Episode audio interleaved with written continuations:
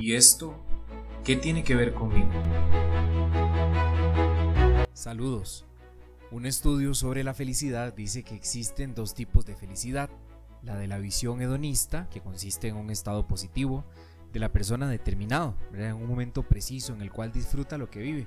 Es como ir a una tarde de compras o lo que una adicción normalmente nos produce, nos hace sentir. Y la otra visión es la eudemonista, que concibe la felicidad como una satisfacción vital, más de largo alcance, o mejor dicho, es percibir toda la vida como un conjunto de experiencias valiosas y significativas, como reconocer que mi familia, que quizás pasamos momentos difíciles, pero seguimos unidos, y eso nos hace felices. Comienzo haciendo esta distinción porque este domingo resuena en la palabra de Dios la invitación a la alegría, al gozo, a la felicidad, y es bien importante saber que la alegría del cristiano va muy de la mano con esta capacidad de mirar más allá, de mirar con esperanza. ¿Alguna vez han pensado en Dios siendo alegre, gozando? Pues hoy el profeta Sofonías así lo describe. Él se goza y se complace en ti, por tu causa danzará y se regocijará. Creo que el primer motivo de estar alegres en este domingo, además de que el Señor viene, se acerca, es saber que el motivo del gozo de Dios somos nosotros, ¿sí? Con todo el rollo de nuestras vidas somos el motivo de la alegría de Dios, de un Dios renovador, con nuestras ilusiones, con nuestros miedos, con nuestros deseos de amar, así tal cual Dios se complace y es feliz en amarnos. Pablo insiste en la segunda lectura, estar siempre alegres. Y si somos conscientes, sabemos que ese modo de vivir no es sencillo. Vivir en la alegría no es sencillo. Llegan desalientos, nos desilusionamos con situaciones, con personas, con metas no cumplidas. Entonces el Evangelio nos da una pista. En el Evangelio sucede algo muy curioso. Se repite tres veces una pregunta a Juan el Bautista. ¿Qué debemos hacer?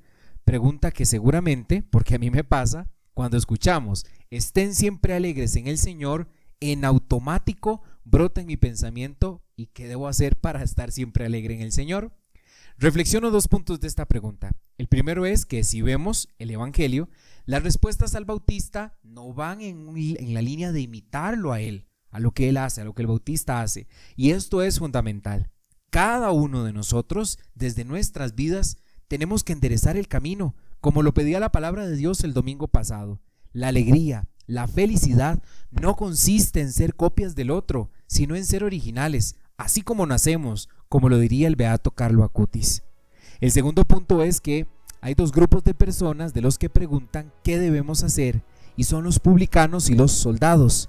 En la época donde se escribe el texto diríamos que estos eran grupos excluidos, quizás como destinatarios de la alegría, de la buena nueva del Señor, por el estilo de vida que habían tomado. Pero no es así. Juan también les responde lo que deben de hacer y esto debe ser esperanza para nosotros. A veces nuestro pecado, nuestra historia, nuestras dificultades personales podrían hacernos creer que no somos destinatarios de la salvación. Y sí que lo somos. El Señor viene, se goza, nos ama a todos. Hoy, domingo de la alegría, debemos estar gozosos, sentirnos destinatarios del amor de Dios que ofrece su salvación sin condiciones previas, gratuitamente. Oremos juntos. Señor, Buscamos la alegría momentánea, esa que pasa en menos de unos minutos, y seguimos desesperanzados. Buscamos equivocadamente, pero tú vienes y te acercas a nosotros y nos repites una y otra vez, tu Dios se alegra por ti, se goza por ti. Feliz semana.